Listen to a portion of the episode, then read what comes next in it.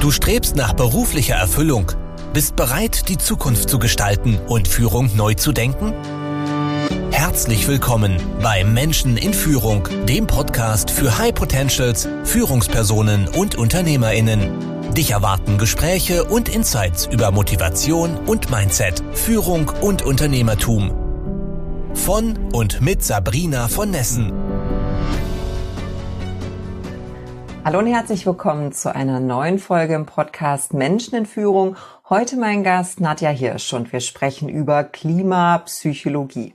Da dachte ich schon, du liebe Zeit, das ist nicht mein Thema, aber Nadja wird uns hinleiten, was Klima mit dem Thema Innovation und vor allem mit dem Thema Führung und Menschen zu tun hat.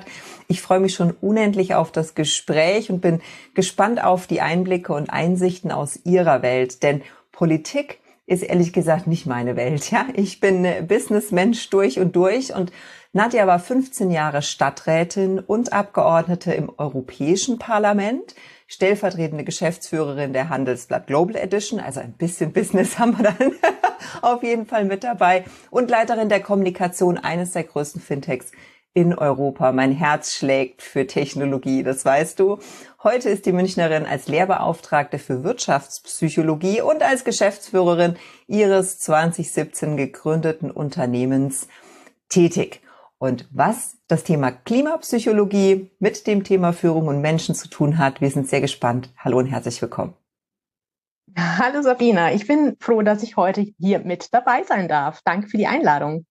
Ich habe bestimmt was aus deinem umfangreichen Lebenslauf ähm, vergessen, aber gehen wir doch mal gleich ins Thema ähm, Klimapsychologie. Was hat es damit auf sich?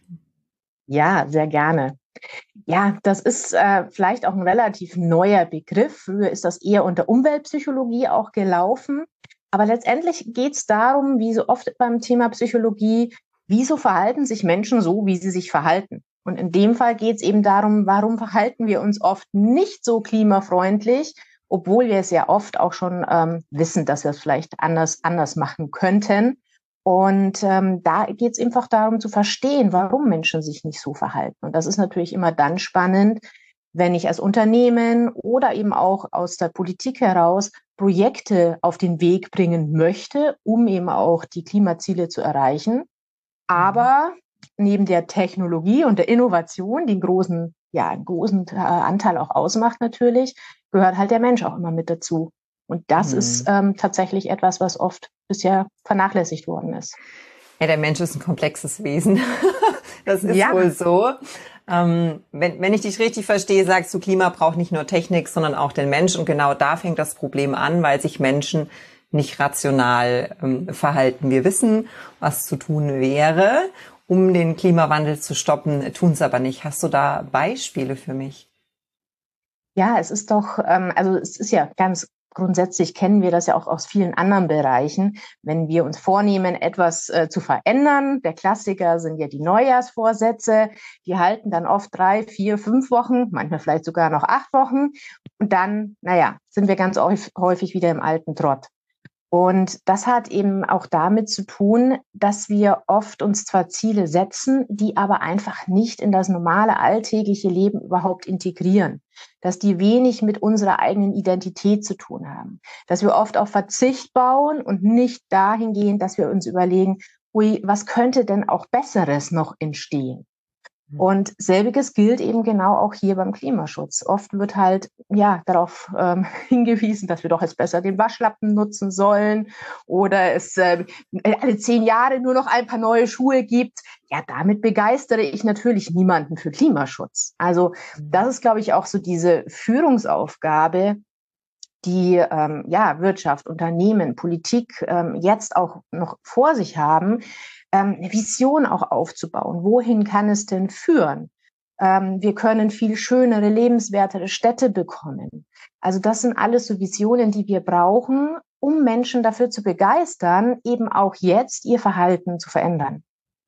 In der Tat fühlt sich ja erstmal äh, schwer an, ja. Also ich darf nicht mehr Auto fahren, ich darf mhm. nicht mehr, ich darf nicht mehr. Es sind alles Verbote und Verzichte, es sind Regeln, die mein Leben einschränken. Ähm, und ich, mir ist noch nicht ganz klar, was wartet auf der anderen Seite auf mich. Hast du ein klares Bild von der Zukunft, ähm, auf die wir hinsteuern sollten oder können, wenn wir diese Maßnahmen ergreifen? Also ich glaube, keiner hat eine hundertprozentige Vorstellung, weil dafür haben wir natürlich auch noch viele Variablen, äh, die noch nicht so hundertprozentig auch klar sind. Aber ich glaube, es ist eben die Aufgabe, in eine Richtung zumindest zu denken. Also will heißen, ich finde das immer auch gerade so bei, bei Städten ähm, auch ein Punkt. Natürlich ist das Thema Auto äh, ein großes Thema, auch bei uns Deutsche. Wir, wir lieben unser, wir lieben unser Auto. Und äh, zugleich nervt es einen auch, wenn man eben nicht als Autofahrer unterwegs ist. Und da dann zum Beispiel zu sagen, na ja, also so könnten eben auch ein, ein vernünftiges Miteinander sein ähm, von Auto oder von, von grundsätzlich von individuellen Transport, aber zugleich eben auch viel mehr Freiflächen, die man genießen kann. Äh, wir lieben das oft im Urlaub, wenn wir dann im, im Süden vielleicht noch mehr uns auch draußen aufhalten. Da genießen wir das natürlich auch. Also so etwas könnte man sich vorstellen viel mehr Begrünung auch in, äh, in den ja, teilweise Betonwüsten, die wir haben.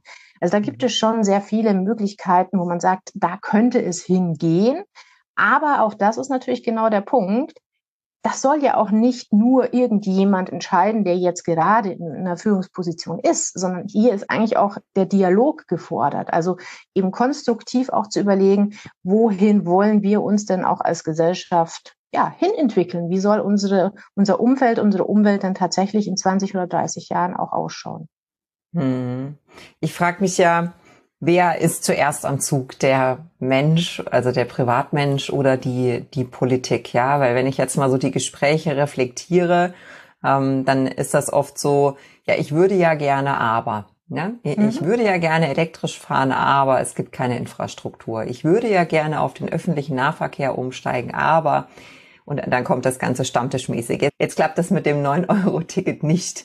Ja, oder äh, in meiner Stadt gibt's kaum äh, S-Bahn und so weiter. Mhm. In München hat die hat der Ausbau der Stammstrecke massive Probleme. So, also es gibt ja ganz äh, viele Gründe, weshalb ich selbst mein Handeln im Moment nicht ändere, sondern erstmal darauf warte, dass andere tätig werden. Wer glaubst du, ist zuerst am Zug und welche Rolle spielen eigentlich Unternehmen dabei?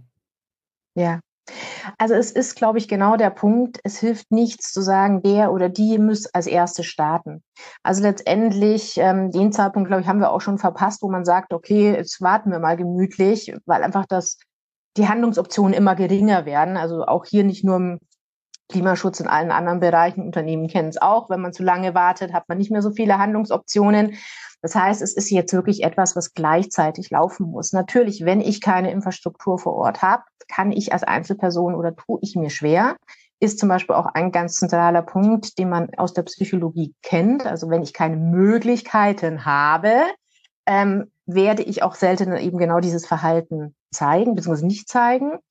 Und äh, auf der anderen Seite ist es natürlich auch eine Frage der Prioritätensetzung in Entscheidungen bei Unternehmen, bei Politik. Also insofern ist das, gehört das zusammen. Und ich glaube, Unternehmen sind in vielen Bereichen da durchaus ähm, sehr weit. Also manche sehr wenig. Die werden sicherlich auch, ähm, sage ich mal, zum Beispiel jetzt nächstes Jahr tritt ja auch eine neue Berichtspflicht hinsichtlich ähm, ja, Nachhaltigkeitskriterien und sowas ähm, dann auch auf die Agenda. Also heißt das, das wird dann zur Pflicht. Also für den einen oder anderen ist dann so, äh, sage ich mal, dann der notwendige Schubs gekommen. Viele andere sind aber da selbst mit dabei. Einmal, weil sie sehen, dass ihre Kundinnen und Kunden Selbstinteresse haben oder aber auch, weil die eigenen Mitarbeiterinnen und Mitarbeiter eben genau das auch nachfragen.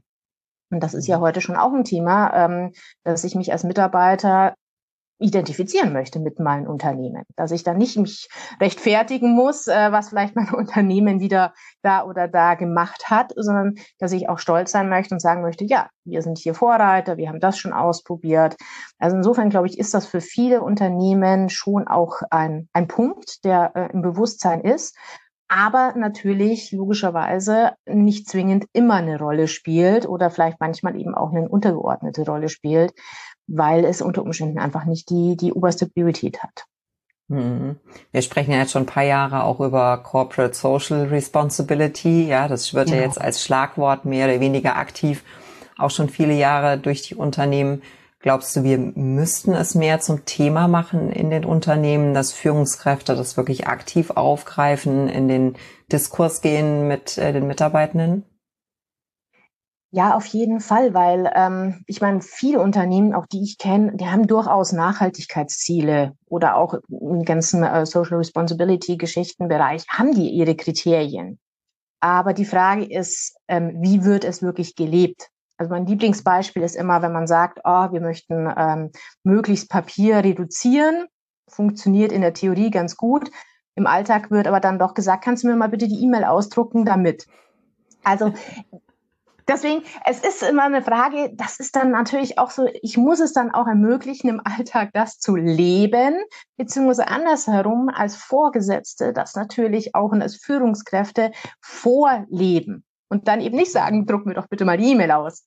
Also das sind natürlich so Sachen, die damit einfach reinspielen, ähm, weil natürlich eine Vorbildfunktion da natürlich ganz wichtig ist und aber auch ähm, diese Werte, die damit verbunden sind, eben auch zu leben. Also ich glaube, das ist auch etwas, dass man eben ähm, dem Ganzen schon auch eine gewisse Priorität gibt, einfach da heraus, dass für mich das auch ein äh, wichtiger Aspekt ist. Und wenn ich, wenn das meine Mitarbeiterin und mein Team einfach sieht, dass ich das auch lebe, dann ist das natürlich nochmal ganz was anderes, ähm, dann die anderen auch mit äh, auf den Weg zu nehmen, zu überzeugen, äh, ihnen auch zu zeigen, dass es eben dann ähm, ja auch kein Problem einfach darstellt. Und ich glaube, das sind mhm. tatsächlich noch so ähm, die Punkte, wo natürlich noch Potenzial liegt.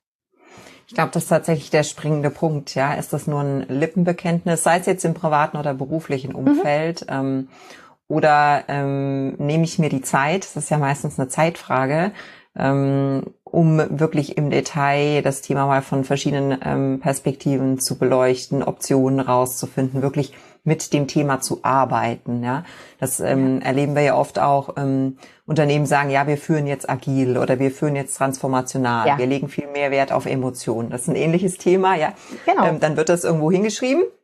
Und da ist es schön geduldig. Und dann warten wir bis zum nächsten Jahr und sagen Applaus, Applaus, äh, haben wir doch ganz gut gemacht. Ja, also das kann ich sehr ja. unterstützen, das ernst zu nehmen und äh, in die tiefe Kommunikation zu gehen. Also ich meine wirklich von Mensch zu Mensch sich hinzusetzen und äh, das mal äh, auseinanderzunehmen. Ähm, Vorbildfunktion war für mich ein wichtiges ähm, Stichwort, ja. Ich glaube, da müssen wir an, an der eigenen Nase anfangen und überlegen, okay, was hat es denn tatsächlich für mich für einen Stellenwert äh, im, mhm. im Leben? Ja, und äh, welche hm, Einschnitte bin ich bereit, ja, hinzunehmen, um mein Ziel zu erreichen? Ist, ähm, siehst du das auch so, dass die Vorbildfunktion eigentlich das, der, der Dreh- und Angelpunkt ist? Also es ist auf jeden Fall ähm, was Wichtiges, weil es natürlich auch was mit Vision zu tun hat. Also das Hinführen zu etwas anderem, zu etwas Neuem. Weil ich auch immer sagen muss, niemand muss perfekt sein. Also es wird niemals jemand perfekt ähm, Klimaschutz leben können. Aber das ist auch nicht schlimm. Also ich glaube, auch diesen, ähm, diesen Punkt in dem Bereich darf man für sich auch sagen, lieber mache ich kleine Schritte und schau mal, wie das funktioniert und nimm dann die Leute dabei mit. Und es entwickelt sich eben auch so eine, eine gewisse Leichtigkeit und vielleicht sogar auch ein Spaß dabei an diesen Veränderungen, diesen Transformationsprozess das passt ja auch genau zu dem Punkt, die du davor gesagt hast. Das sind ja alles Transformationsprozesse. Mhm. Und die mitzunehmen. Also da geht es darum, also nicht diese Schwere drin zu haben, sondern zu sagen, okay, wir versuchen es jetzt, wir gehen jetzt mal Schritt für Schritt. Es muss auch nicht jeder das Gleiche machen. Auch das ist der Punkt. Wir sind ja so unterschiedlich als Menschen. Dem einen ist es eben wichtig, dass er vielleicht tatsächlich zukünftig immer noch seine E-Mail ausdrucken darf, aus welchen Gründen auch immer, dann soll er das auch gerne tun. Wenn er dann vielleicht dafür sagt, du, aber ich habe jetzt kein Problem, ich mache etwas anderes. Ich glaube, dieses Absolutistische, davon müssen wir weggehen, weil wir Menschen einfach so unterschiedlich sind. Und das einfach spielerisch ähm, anzugehen, mit einer gewissen Leichtigkeit, aber eben durchaus mit diesem Vorbild, wenn ich, wenn ich ein Team führe, auch zu sagen, da soll es hingehen. Und dann finden wir gemeinsam unseren Weg. Also ich glaube, das ist die Herausforderung dabei.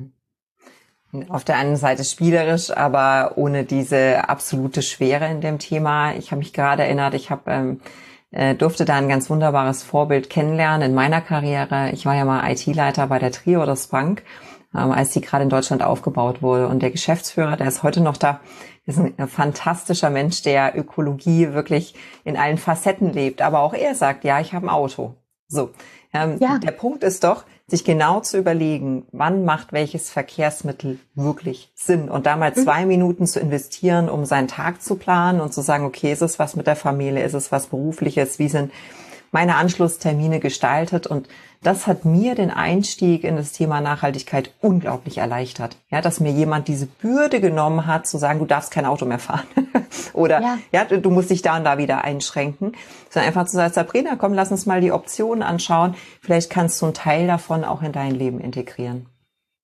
Genau, also ich glaube, darauf äh, kommt es auch einfach an und ähm, diese, ja, diese Leichtigkeit, dieses Lass uns mal versuchen, ähm, auf den Weg zu gehen zu etwas anderem, was eben aber nicht immer diese, dieses Schwere, diesen Verzicht auch mit sich bringt. Und mhm. das ist etwas, wo man, glaube ich, auch verstehen muss. Und ich glaube, da hat auch tatsächlich einfach in den letzten Jahren vieles äh, ist im Argen gelegen, weil man eben auch gerade, Psychologie hat ja auch noch viel mit Kommunikation zu tun, dass man eben immer, wenn man Klimakommunikation betrieben hat, halt auf Horrorszenarien und jetzt aber absolut ähm, diese, diese Absolutheit, dass man da viel drauf gesetzt hat.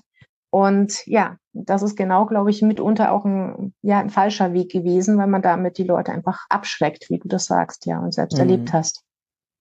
Wenn ich als, als Führungskraft oder auch als Privatmensch gerne diese Vorbildrolle ernst nehmen möchte und Menschen auf dem Weg mitnehmen will, dann ist es, glaube ich, wichtig, ähm, um den Kreis da zu schließen, die Vorbehalte zu verstehen. Damit sind wir ja heute ins Gespräch äh, eingestiegen. Genau. Und du sagtest, wenn mir ähm, Möglichkeiten fehlen, ja, dann habe ich einen gewissen Widerstand. Ähm, wenn ich verzichten muss, habe ich einen gewissen Widerstand, ähm, mich dem Thema zu öffnen. Welche, wenn ich schon mal eine Psychologin im Gespräch habe, welche anderen psychologischen Effekte gibt es denn, die hinderlich sein können und die wir dann wiederum erst kennen sollten, bevor wir in den Diskurs gehen? Mhm. Also du hast jetzt gerade natürlich zwei angesprochen, die ganz zentral sind. Also das ist sozusagen dieser diese Reaktanz, von der wir sprechen, dieses Trotzverhalten, wenn man so will, dass wenn man mich äh, sozusagen mir nicht die Möglichkeit gibt, äh, zwischen verschiedenen Möglichkeiten zu wählen, dass ich dann einfach auch sage, okay, äh, mache ich nicht mit. Ähm, es ist aber auch ähm, tatsächlich dieses Gefühl für sich selbst, also was ich ganz oft erlebe, dass man so, so fast schon so ein bisschen Schuldgefühle hat, weil man das jetzt vielleicht doch anders gemacht hat, obwohl man es eben vielleicht ähm, weiß, dass man es anders machen hätte können. Ähm, ich glaube, damit sich bewusst zu machen, man muss keine Schuldgefühle entwickeln, nur weil ich vielleicht heute jetzt mal ähm, vielleicht ungesund oder was anderes äh, äh, gegessen habe, als ich vielleicht selbst geplant hatte oder weil ich eben heute das Auto genommen habe. Sich dessen bewusst zu werden, dass das ähm, Gefühle sind, die in Ordnung sind, aber dass das auch etwas ist, womit ich mich nicht äh, in dem Sinn belasten muss. Also dass es in Ordnung ist, dass ich vielleicht durchaus jemand bin, der Klimaschutz wichtig findet, aber es eben auch in Ordnung ist, wenn ich mich mal so verhalte, dass es vielleicht nicht sozusagen meinen eigenen Erwartungen entspricht. Und diese Diskrepanz dann auch auszuhalten und da nicht sich sozusagen emotional zu sehr mitnehmen zu lassen das ist sicherlich auch etwas, ähm, wo wir für uns lernen dürfen, damit umzugehen, weil sonst wird es eben auch ganz schnell wieder anstrengend und schwer. Und dann neigt der Mensch dazu, eher sozusagen die, die Ideale zu kippen, um eben wieder eine, wir nennen das dann sozusagen eine Konsistenz auch herzustellen zwischen den eigenen Verhalten. Und dann passt man eben so diese, diese Einstellung auch wieder an. Und das wäre schade. Du hast gerade sehr schön meinen inneren äh, Zwiespalt beschrieben zwischen, ja. ich finde Ökologie wichtig und ich bin bei weitem nicht perfekt. Also in ganz vielen Aspekten nicht. Trotzdem ist ein Bewusstsein vorhanden und äh, der Wille zur Besserung und zwar in kleinen Schritten und so, wie ich es eben in mein Leben auch ähm, integrieren kann. Das kann möglicherweise ein Ansatz sein für die Menschen da draußen. Hast du ansonsten Quick-Tipps, wie man sich dem Thema äh, leicht und spielerisch nähern kann? Also ich glaube tatsächlich, ähm, man kann es einfach auch für sich so als einen kleinen ähm, Wettbewerb vielleicht auch sehen. Also gerade wir sprechen hier auch im Moment von Zeiten, ähm, ja, von, von Ressourcen einzusparen, was Strom angeht, was, was andere Energieträger angeht. Also man auch hier wieder eine gewisse Leichtigkeit reinzubekommen und vielleicht ähm, mit einem Freund, mit einer Freundin zu gucken, wer kann denn vielleicht auch nochmal was ähm, einsparen. Also das ist zum Beispiel was, was man dann sogar auch noch direkt Belohnung erhält, indem man weniger zahlen muss. Also das ist vielleicht im Moment so ein Punkt, wo man äh, direkt dann auch eine Win-Win-Situation schaffen könnte. Ansonsten einfach ähm, sich informieren und ähm, dann für sich einfach auch ausprobieren, was möglich ist und was nicht. Also wie schon gesagt, mir ist es immer wichtig, auch diese Leichtigkeit reinzubekommen, ähm, weil man noch nie etwas durchgehalten hat, wo man sich selbst dazu ähm, ja wirklich auch drucken muss und immer wieder selbst sozusagen gegen Widerstände kämpfen muss. Ich glaube, wir sind halt auch sehr verwöhnt. Ne? Ich habe mir in den letzten Wochen und Monaten oft gedacht, schade, dass meine Großeltern nicht mehr leben. Ich hätte mich gerne mal unterhalten, wie es denn nach dem Krieg war ähm, und äh, welche Tipps sie uns mitgeben würden. Wahrscheinlich hätten die gesagt, hey, also so tragisch ist es jetzt auch wieder nicht, ja. Irgendwie 20 Prozent Energie einzusparen, immerhin äh, ist Energie konstant äh, vorhanden, zumindest noch. Stell dich mal nicht so an, ja. Und, und hier sind meine zehn Tipps, mhm. äh, wie ich damals oder äh, Menschen, die im Osten groß geworden sind. Ich glaube, wenn man im Mangel aufwächst, wird man sehr kreativ und erfinderisch, ähm, wie Dinge doch möglich sind. Und wir in den letzten 20 Jahren ähm, haben halt aus dem Vollen geschöpft. Das muss man ganz ehrlich sagen. Ja, also ich habe Zeit meines Lebens nie Mangel erlebt. Ja, ich habe immer nur Aufschwung erlebt und einen konstanten Fortschritt. Ich glaube, deshalb fällt es uns einfach auch sehr, sehr schwer, jetzt äh, gewisse Einschnitte hinzunehmen. Und da finde ich deine Haltung sehr schön zu sagen, komm, wir machen eine Challenge draus, wir machen es ein bisschen spielerisch und leicht für alle. Ähm, vielen, vielen Dank dafür, deine Tipps, für deine Einsichten. Ähm, wo kann ich denn mehr über das Thema und natürlich am liebsten von dir erfahren? Ja, du beschäftigst dich ja auch beruflich mit dem Thema. Leit uns mal ein bisschen. Wo ist die beste Quelle? Ja, sehr gerne. Aber vielleicht noch eins. Äh, meine Oma hat mir zum Beispiel immer, hat immer gesagt, wenn das Essen schon so weit warm ist, Herdplatte abdrehen. Also sowas, mhm. wie du sagst, genau das sind so Tipps, wo man dann auch nochmal sparen kann. Also insofern ja, vielleicht lohnt sich das einfach nochmal. Ähm, ja, ich selbst äh, ähm, baue das Institut für Klimapsychologie auf. Das heißt, man findet das auch genau äh, unter institut-klimapsychologie.de. Also wer sich da einfach mehr ähm, ja, Infos holen möchte dazu, wie man für sich selbst, aber auch letztendlich in eigenem Unternehmen oder wenn man in einer Gemeinde äh, arbeitet, im politischen Umfeld arbeitet, ähm, Tipps holen möchte, um besser zu verstehen, wie wir auch Menschen einfach dabei unterstützen können, hier jetzt klimafreundlicher sich zu verhalten oder wie es auch einfach ähm, sinnvoll ist, eigene Klimaprojekte zu kommunizieren im eigenen Unternehmen oder in der Verwaltung. Da bin ich immer dabei, gerne Informationen zu geben, auch zu beraten, auch letztendlich in Form von Weiterbildung dieses Wissen auch weiterzugeben, weil das, glaube ich, etwas ist, was man einfach sehr nutzbringend auch gerade in diesem Bereich anwenden kann. Toll. Ich freue mich sehr auf die Infos. Ich werde da auf jeden Fall meine Nase ganz tief reinstecken. Ich weiß, dass es von dir kommt. Dann sind die Informationen auf jeden Fall valide, spannend und gut. Ähm, die letzte Frage, die ich allen meinen Gästen stellen, liebe Nadja, was ist für dich Führung? Führung hat für mich damit zu tun, ein positives Bild von der Zukunft zu zeichnen und dann eben genau Menschen mit auf diesen Weg dorthin zu nehmen, in Dialog zu treten, um dieses Bild dann auch oder diese Zukunft noch mehr zu gestalten und auszumalen. Sehr, sehr schön. Ja, also wir dürfen uns auf die Zukunft freuen und wir, wenn wir gemeinsam arbeiten, werden wir es auch schaffen, ähm, da wirklich eine lebenswerte Zukunft zu gestalten. Das ist ein schönes Bild, das nehmen wir für heute mit. Ich danke dir von Herzen für das Gespräch. Es hat mir viel Freude gemacht. Du hast uns Klimapsychologie wunderbar näher gebracht und hoffentlich bis bald. An alle da draußen. Auf jeden Fall. Ich danke dir. ja. Habt einen schönen Tag. Mach's gut. Tschüss. Danke fürs Zuhören. Wenn dir diese Folge gefallen hat und du den Podcast unterstützen möchtest, teile ihn bitte mit deinen Freunden und hinterlasse eine Bewertung und Rezension. Weitere Infos und Ressourcen findest du unter www.sabrina-von-nessen.com. Das war's für diese Folge. Bis zum nächsten Mal.